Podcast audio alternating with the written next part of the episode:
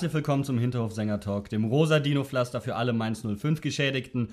Heute für euch am Verbandskasten Boos, Hallo. am Defibrillator Berz Gute. und am Blaulicht Buddy. Einigen scheint nicht mehr zu helfen zu sein, denn wir müssen eine Schweigeminute machen für alle, die ein Flutlichtspiel am Freitagabend haben sausen lassen. Freunde.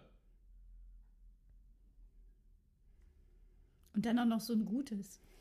Wowza. Es war total schön. Toll war das. So ganz toll. Ja, ist mal okay. Mir gehen die Superlative aus. Wisst ihr, wann wir das letzte Mal fünfmal, also das, das erste Mal 5-0 gewonnen haben? Gegen Freiburg. An meinem Geburtstag. Na, siehste. Das war so ein, so ein schöner Recall. Da können wir auch schon den ersten 05-Witz machen. Nein, 05 die sind. am Nein, 05. nein. Verbot. Ich finde, das ist eine furchtbare Krankheit neuerdings. Ähm, Hier, irgendwie. Mainz 5-0, ole. Oh. Du meinst Jägermeister 5. Okay, sorry. Ja, Jägermeister 5, ole. Das ist eine Krankheit neuerdings, dieses, dieses Zahlengedrehe da und äh, Dortmund 06 gedreht, 09. Spiegelt oben, unten, angesetzt. rechts. Aber das ist früher, das kennt man nur von den, von den Gastmannschaften. So, oh, Schalke 04, 4 kassiert. Oder wir fahren nach Schalke, gewinnen 4-0. Oder nach Mainz, gewinnen 5-0. Oder Auch ein Klassiker Dummgelaber. ist, auch ein Klassiker ist, weil Schalke so viele Mainzer geholt hat. Jetzt waren wir zu Schalke 05. Ja, toll. Toller Witz. Danke. Okay, streichen wir das bitte sofort. Wer heute einen Zahlenwitz macht, kriegt auf die Finger. Tja. Wie seid ihr zum Stadion gekommen? Auto. Wie normal, wie gewöhnlich.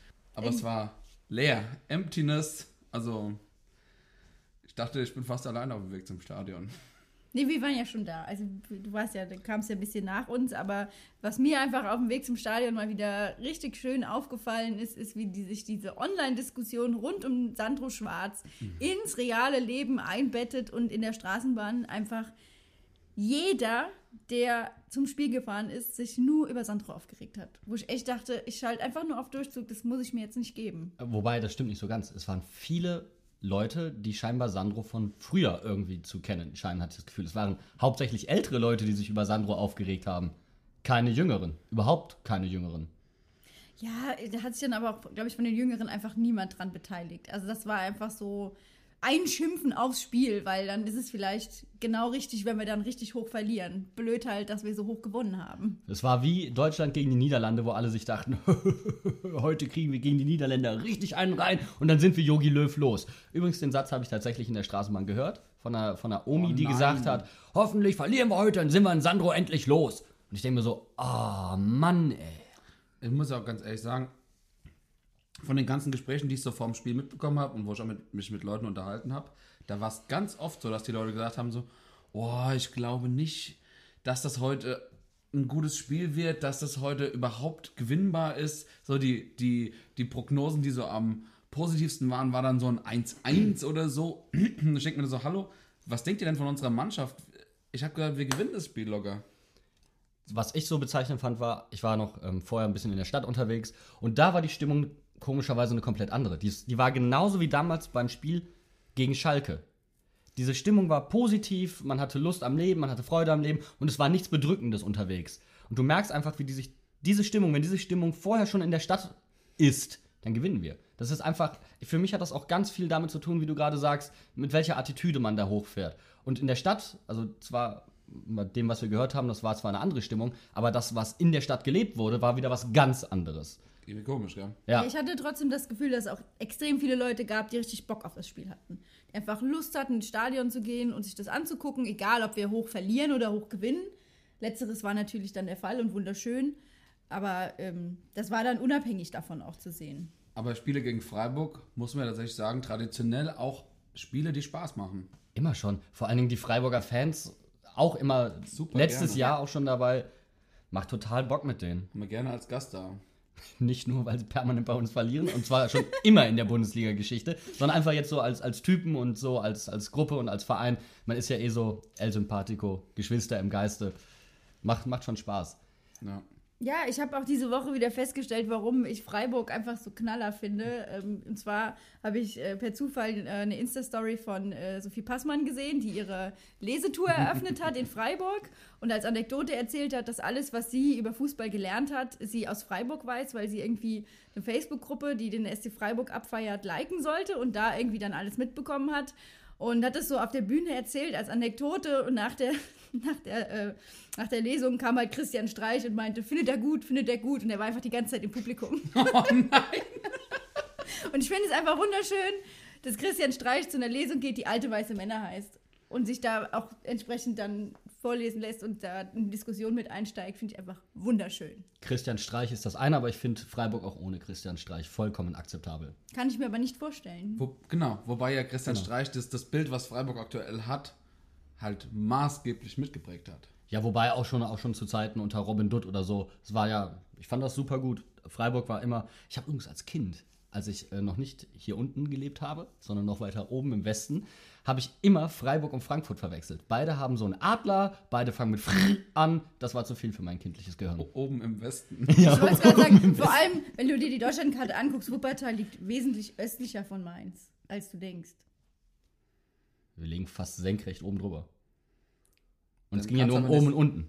Kannst aber nicht sagen, weiter im Westen. Weiter im Westen von Im. Westen, nein, es war im, im jetzt deutschlandmäßig. Westen. Wenn ich die Karte drehe, liegt's im Westen. cool. Cool Story, Bro. Gut.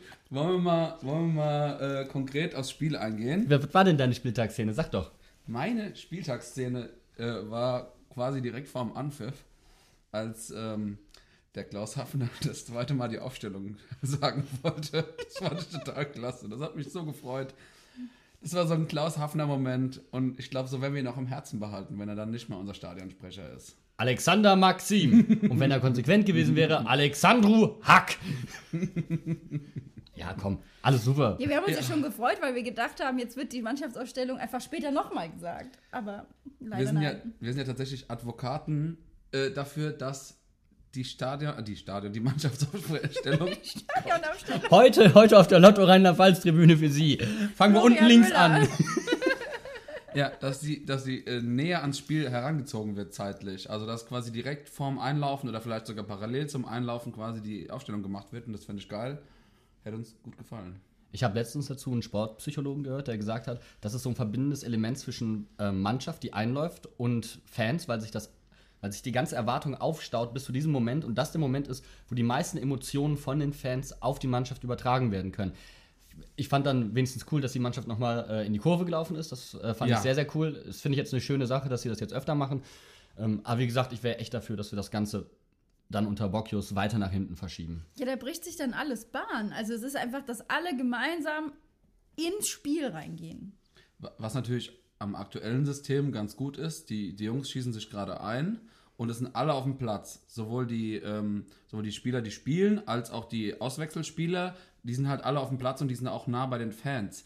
Es ist vielleicht dahingehend ist es irgendwie gemünzt oder Aber gerade bei einem Abendspiel, wie du vorhin gesagt hast, wo die Leute sogar noch etwas später kommen, ist das Stadion kurz vor Anpfiff noch etwas leerer als Ja. normalerweise schon an einem Samstag. Je voller das Stadion ist, desto mehr Fans nimmst du mit, desto mehr stimmst du darauf ein. Deswegen wäre ich schon dafür, dass wir das Ganze ein bisschen nach hinten verschieben. desto mehr werden auch die Spieler gepusht. Ja. Definitiv, definitiv. Und deine Spieltagsszene war also der Hafner. Und Ja. Boos? Ja, ich, da steige ich jetzt direkt ins Spiel ein. Das war nämlich tatsächlich auch, äh, geht es vorm Spiel los und zieht sich bis zum ersten Tor, weil ich war kur- kurz vor Anpfiff äh, Bier holen, zusammen mit Martina und Martina meinte so, ah, mögt ihr Gummibärchen oder Lutscher? So, das ist egal. Und dann hat sie halt fünf, Mainz 05 Lutscher gekauft und hat dann gesagt, so, wir lutschen jetzt, das bringt Glück, dann gewinnen wir heute. Und es war halt so, dass wir dann zu dritt quasi die, die Lutscher aufgemacht haben und ein Foto gemacht haben. Und in dem Moment, wo ich das Foto bearbeiten wollte, nehme ich mein Bier, steck mir das in meine rechte Parkertasche, die relativ groß ist. In diesem Parker passen vier Dosen Bier. Das ist also der, Uh. ein Wunderparker. Und steck mir das so in die, in die Tasche, bearbeite dieses Foto und auf einmal fällt das Tor und alle fangen an zu jubeln. Ich denke mir so, was ist hier passiert? Und spring einfach hoch und denke mir so im nächsten Moment, warum ist denn hier alles nass? Wieso bearbeitest du Fotos während dem Spiel? Selbst Ich bin doch unsere Social Media Bitch. Beauftragter hätte ich jetzt gesagt. Ja. Aber okay, gut. Wenn du dich selbst so nennen willst. Nein, ich bin ein, ein Knecht der sozialen Medien. Und das hat dazu geführt, dass ich das erste Tor verpasst habe. Aber ich habe ja die Strafe, folgt ja direkt auf den Fuß. Ich habe dann mein Bier diesmal nicht über andere, sondern nur über mich selbst ergossen. Was ich sehr cool fand, war, alle waren total negativ in den ersten Minuten. Und ich, ich so die ganze Zeit, wartet mal ab, ab der 15. Minute, ab der 15. Minute. Und alle so, bist du bescheuert? Guckst du nicht? Hallo, hallo. Ich so, warte mal ab. Wenn wir bis zur 15. Minute kein Tor kassieren, gewinnen wir das Spiel. Das ist aber auch das, was wir schon über die ganzen anderen Spiele gesagt haben. Wir haben total dumm in den ersten fünf Minuten ein Gegentor bekommen und dann mussten wir die ganze Zeit hinterherlaufen. Und das war eigentlich so, also die ganze Zeit das Problem von unserem Spiel, dass wir halt irgendwie nicht mehr, äh, äh, nicht mehr so frei ins Spiel starten konnten, weil wir nach zwei Minuten, das gab ja auch nach zwei Minuten eine Freiburger Chance, die relativ gut war, nach zwei Minuten schon äh, irgendwie zurücklagen. Und das ist halt was, was dieses Spiel sehr gut funktioniert hat. Absolut. Und ich fand es halt dann so geil. Dann kam diese Szene und du fragst mich, äh, Jan, wie ist denn das jetzt gerade? Hier ist da taktisch irgendwas anders? Und ich so, ja, wir haben gerade umgestellt, ne? Und du so, ah ja, klar, und was macht jetzt Boetius? Und ich so, pass auf, der, die Stürmer gehen vorne ein bisschen auseinander, da kommt eine Anspielstation und da wird, wird Boetius draufpressen. In dem Moment kommt dieser Pass von Schwolo und ich Hornochse frage, was ist denn das für ein Scheißschuss? weißt du, ich erkläre die Situation auch noch und verstehe sie in dem Moment nicht. Das, das Tolle ist, ich denke mir so, oh Gott, der schießt den drüber. Der, der Ball hatte von meiner Position oder wo wir gestanden haben, eine Flugkurve, das sah so aus, als ob der den zwei Meter drüber gesetzt hätte. Ich dachte so, das kann doch wohl nicht wahr sein. Ich habe den Pass von Schwolo nicht gesehen, ich habe nur auf Boetius geachtet vorher. Gott, hat er den reingemacht zum Glück. Ja, ich muss aber auch ehrlich sagen, bei jedem anderen Spiel wäre der wahrscheinlich daneben gegangen. Also das ist bei unserem Glück. Ich habe auch die ersten 15 Minuten einfach nur aufs Spielfeld geguckt und gedacht, ey, was, was passiert hier? wenn Nein, das du so hast Fotos bearbeitet. Ja, wenn ich dann mal aufs Spielfeld geguckt habe, was 90 Prozent äh, der Zeit der Fall war, bis auf diese eine Minute, in der das Tor gefallen ist, dann war ich halt auch sehr verunsichert. Aber wie gesagt, er hat ihn ja reingemacht. Meine Spieltagsszene Ich wollte übrigens. gerade fragen, ja. Ich musste so oft jubeln und dann rutscht mir die Jacke immer so leicht äh, unters Handgelenk, logischerweise, dass der Typ neben mir mich nach dem 4-0 angesprochen hat: Hör mal, hast du die gleiche Uhr wie ich? So, ja, scheinbar. Sag mal, bleibt die auch immer stehen, wenn du, wenn du die zu doll schüttelst? Ja. Aber bleibt deine auch stehen? Ähm, nee, geht, geht bei dir der kleine Zeiger auch immer so ein bisschen komisch nach? Ja, scheiß Uhr, scheiß Uhr, High Five über die Freundin von ihm in der Mitte hinweg und sie verdreht da einfach nur so die Augen.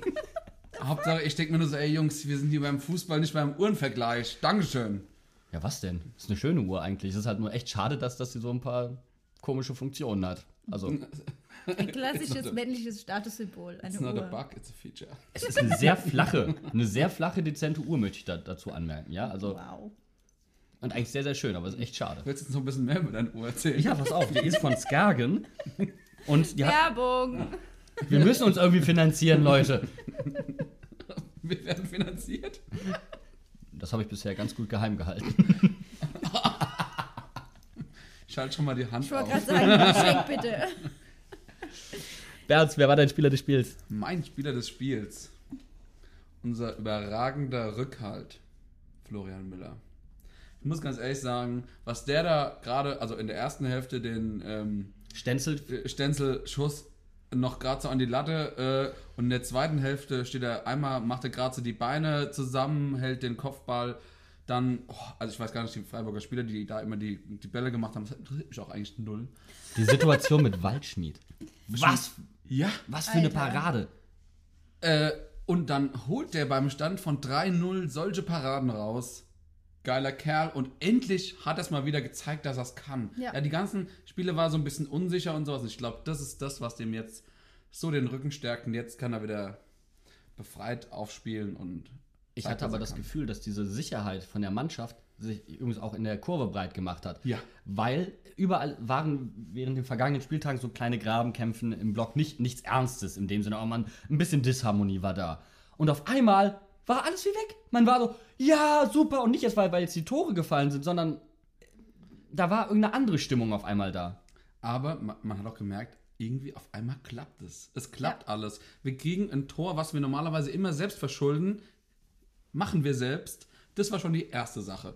Dann ähm, haben wir auf einmal, haben wir auf einmal ähm, Bälle, die gehalten werden, die sicher drin sind. Und irgendwie es läuft. Und ich hatte nie während dem ganzen Spiel Sorge, dass wir das verlieren. Ja, Wow. null. Trotzdem, dass Freiburg überlegen gespielt hat eigentlich. Ich fand es auch so bezeichnend, dass äh, nach einer Parade von Müller in der zweiten Halbzeit sich Donati einfach nur rumdreht zu ihm und so richtig so, ja, geil, Junge, super gemacht. Das war so ein, so ein Zusammenhalt in der ganzen Mannschaft, den du einfach gemerkt hast und der vor allem auch durch Florian Müller extrem ausgestrahlt wurde. Und wer ist dein Lieblings... Ach, Lieblings... Mein Lieblingsspieler, mein Spieler des Spiels. Endlich darf ich mich mal wieder freuen. Mateta. Ah, das war so schön. Das Lächeln ist wieder zurückgekehrt auf den Platz und in sein Gesicht. und der hat seinen ersten Dreierpack in seiner Profikarriere gemacht. Einfach mega. Ja, geiler Kerl. Ich liebe den Jungen. Ich liebe den. Aber wir haben mal wieder gemerkt, er hat als Stoßstürmer funktioniert, wenn er tiefer hat, funktioniert er viel besser, wenn er ins Laufen gerät, Ja. als wenn er ähm, als jemand vorne drin steht, der sich irgendwie im, im bloßen Flanken einnicken oder so beweisen muss.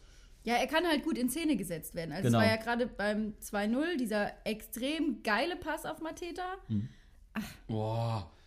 Super. Aber er hat vorher schon die Chance gehabt, eigentlich eine sehr ähnliche Situation, wo er nicht ganz so, nicht ganz so weit laufen musste, glaube ich. Ähm, aber beim 2-0 hat er dann quasi alles richtig gemacht, was er beim 1-0, da war noch so eine Körpertäuschung oder äh, beim 1-0, beim, ähm, 2-0. äh, nein, beim, bei seiner ersten Chance meinte ich. Ah. Ähm, was er bei seiner ersten Chance nicht gemacht, äh, nicht geschafft hat, äh, nämlich den, den Torwart nochmal zu vernaschen und äh, da hat irgendwie dann alles auf einmal gesessen. Ja, Ja, es das war, war- relativ simpel, weil ähm, der, er hat gar keine, keinen Trick gemacht beim zweiten Mal.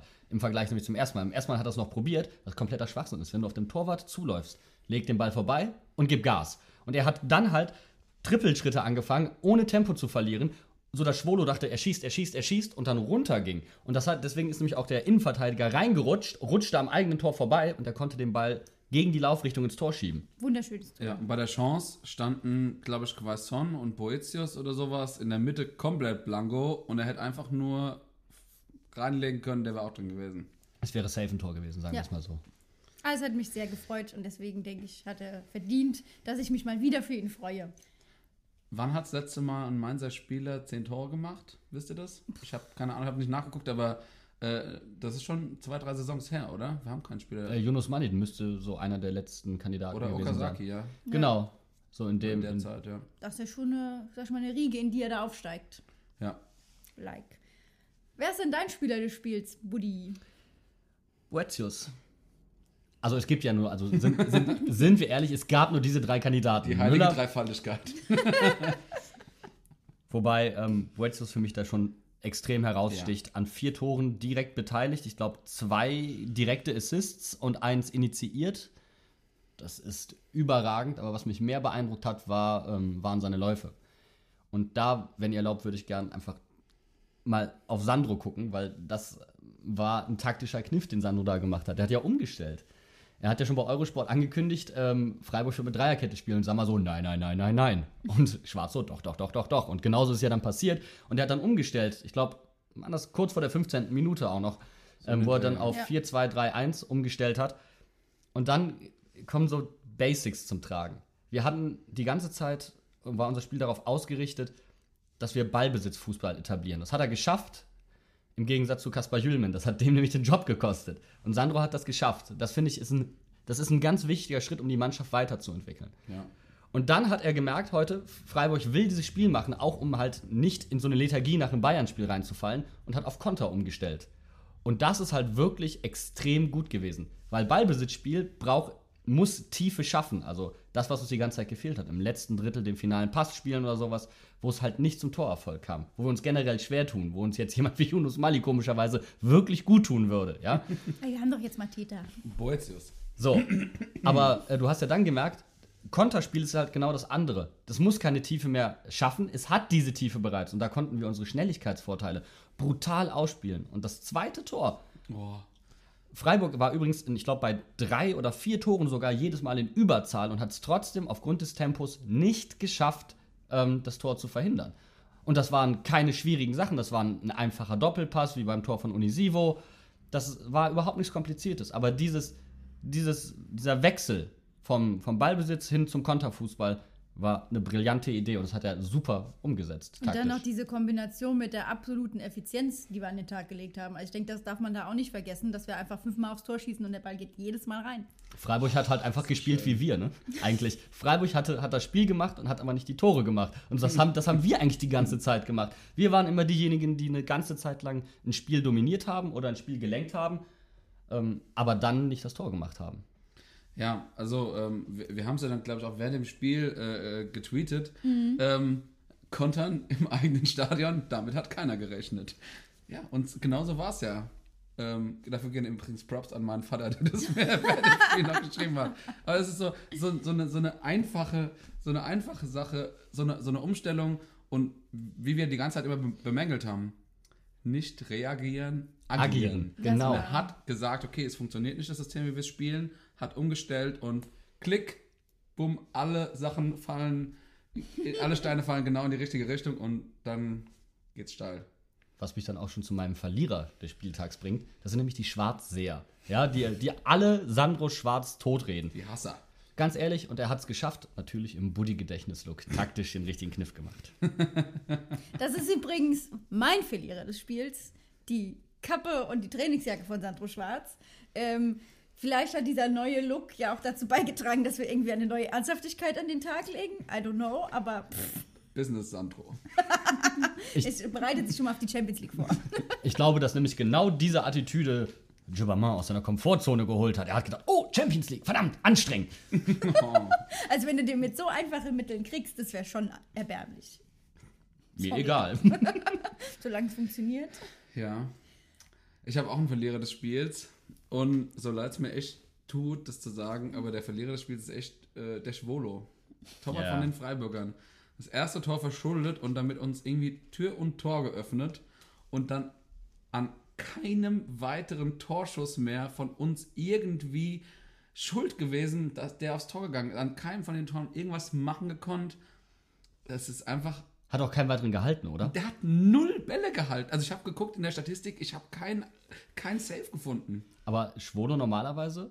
Schwolo ist aktuell der Torwart mit den zweitmeisten gehaltenen Bällen in der Bundesliga.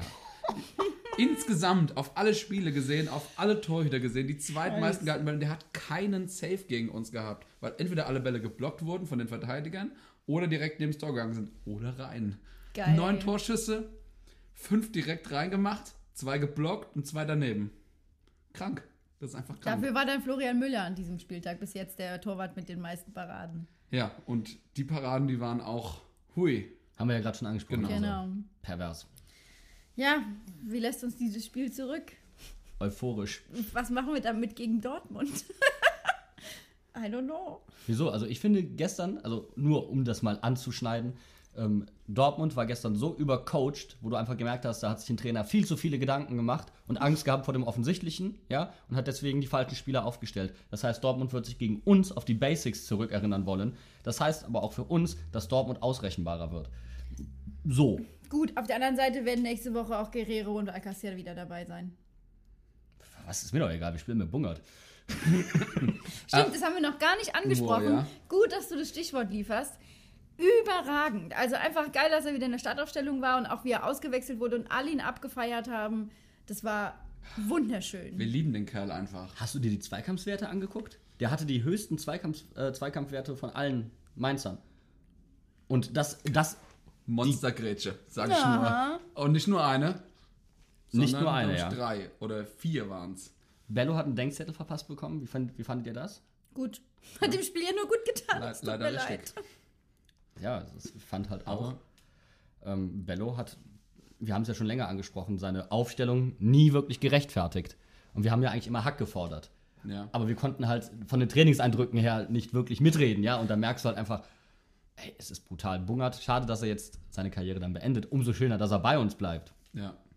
Du meinst Hack Musa. Oh nein. Hack, Mus, Hack, Mus, Hack, Mus, Hack, Mus. Oh Mann.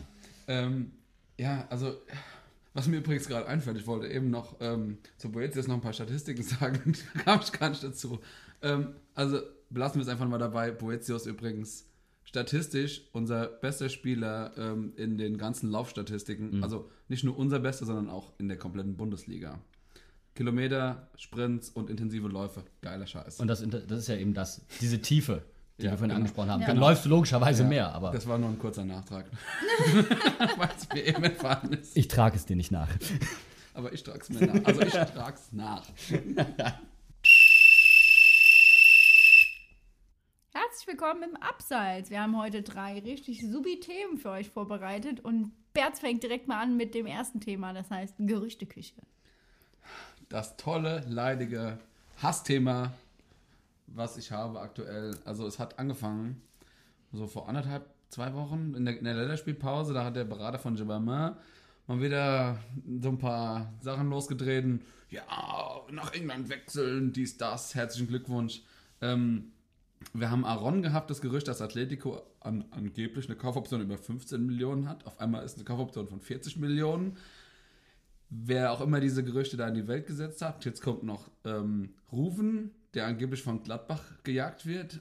Also, äh, was, was haltet ihr von diesen ganzen Gerüchten? Wie, Also zu Gilbermin kann ich nur sagen, wenn man Mainz 05 als Komfortzone bezeichnet und damit überdecken will, dass Gilbermin ein Formtief hatte, dann ist es ziemlich erbärmlich. Also sorry. Was, was soll denn hier an Komfort für ihn so sein, dass er nicht in der Lage ist, seine Leistung in der, von der Hinrunde, wo Arsenal ihn noch haben wollte, in der Rückrunde weiterzuziehen? Und jetzt auf einmal, wo vielleicht keiner mehr so großes Interesse an ihm hat, muss man einfach mal das Wort Komfortzone bei Mainz 05 in den Raum werfen. Also, ich, sorry, lieber Berater, nein. Was hatten wir gesagt? Ist der Berater von Jabama wie sein Spieler selbst treffsicher aus der zweiten Reihe? Nicht.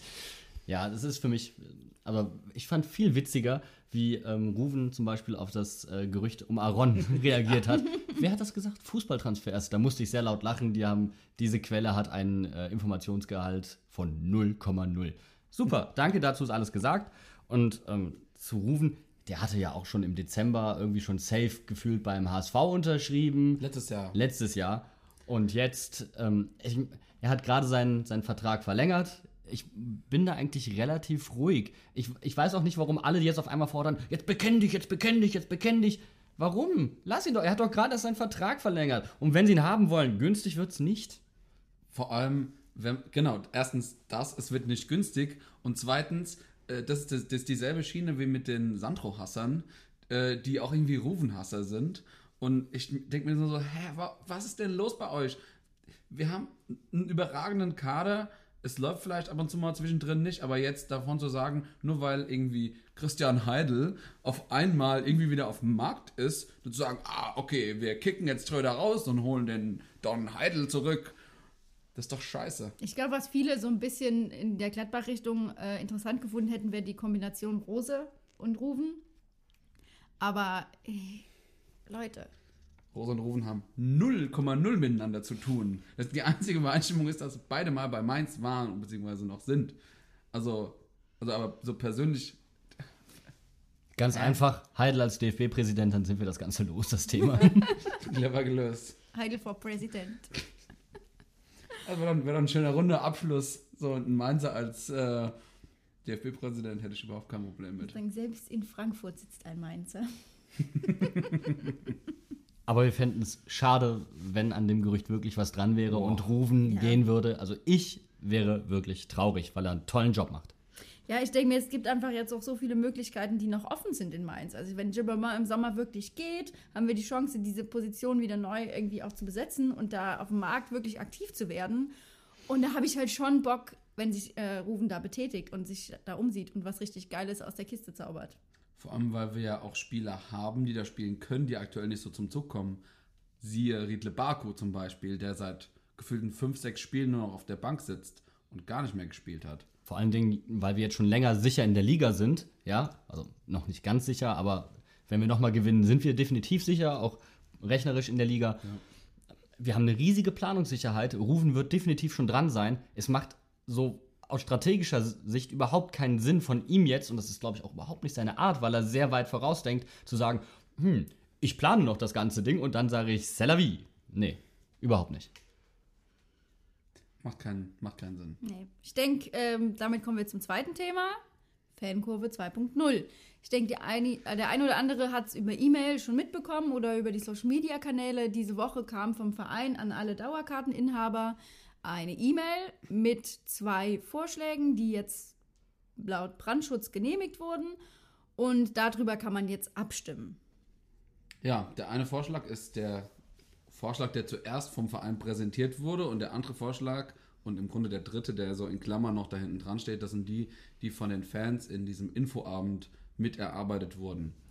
Ähm, der erste Punkt ähm, war ja der, dass äh, im unteren Drittel sowie bei der Gegentribüne die festen Sitze angebracht werden. Und der neue Vorschlag ist jetzt aber, dass quasi die ganzen baulichen Veränderungen genauso gemacht werden wie bei dem anderen, nur dass keine Sitze sind, sondern dass man halt das als normale Stehplätze aufzieht und die Ultras aber trotzdem nach oben gehen können.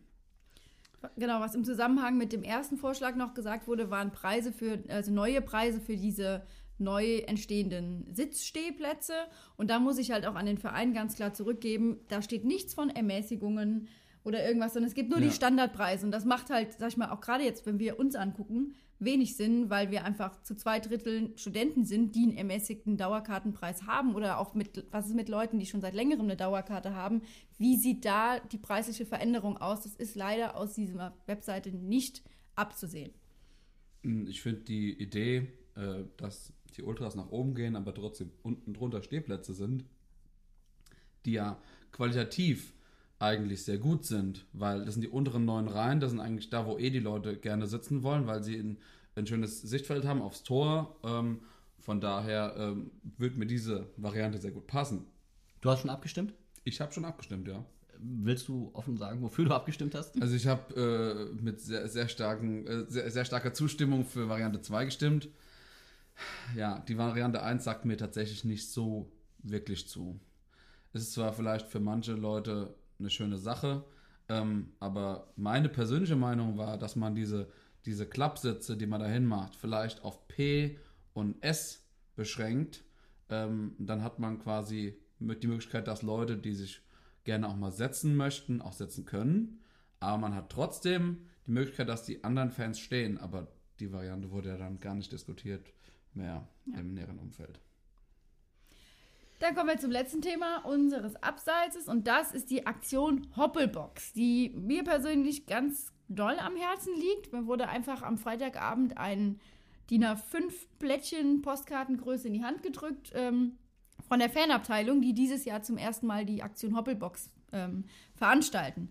Worum geht's? Es werden äh, Spenden gesammelt für Obdachlose, die dann an Ostern vom Kids Club ähm, in diesen Boxen verteilt werden und dazu werden alle Fans aufgerufen zu spenden, vor allem Gutscheine, zum Beispiel für Kino, Restaurant, Schwimmbad oder öffentlichen Nahverkehr, Aufladekarten für Prepaid-Handys, Hygieneartikel, Wurst- oder Fleischkon äh, Fischkonserven, Süßigkeiten, löslicher Kaffee, Bücher, Rätselhefte und Kugelschreiber oder zum Beispiel Solartaschenlampen und andere alltägliche Dinge.